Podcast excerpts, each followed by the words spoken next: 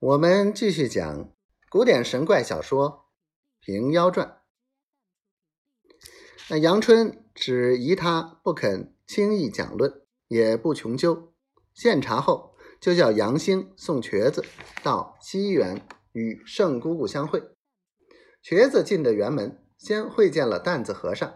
今夏想到，我母亲好没正经，如何招个野僧同住？难道许多年纪？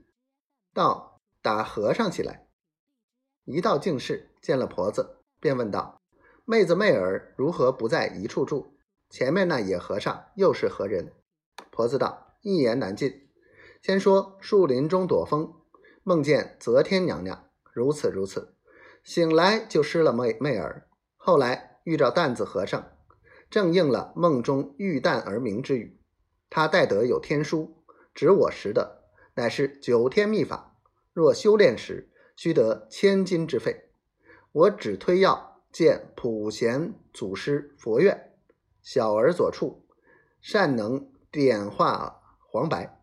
借着画，诱出他些钱物来，就趁机接你到此，同行修炼，却不是好。瘸子笑道：“怪得杨巡检一见面，便说什么炉火。”又是我不答应，不然却不露出麻将来吗？正说话间，杨巡检来拜瘸师，送上新衣一套，铺盖一副，就约母子二人明日同往东庄看屋看地。婆子道：“要买办些物料及出入奔走，少不得托我家担子兄弟。若用别个，恐怕口嘴不稳。明日。”也要他走一遭，杨春答应道：“最好。”去不多时，叫家人送晚饭来，摆下一桌子素菜。瘸子私对婆子说道：“娘，怎的弄些荤酒来吃便好？”婆子道：“有名的养老佛家，荤酒不闻的。你休得惯了嘴，到明日修炼时，整年月不许动荤腥类。”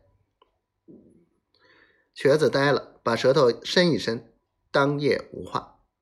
次日早饭后，杨巡检吩咐差一乘小轿、两匹马去西园迎接他三位，自己先到东庄相候。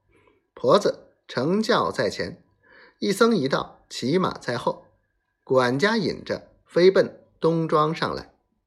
一路看时，果然是个好去处。但见田连阡陌，树满丘陵。田满阡陌，零星住下庄稼，树满丘陵，整队行来樵子。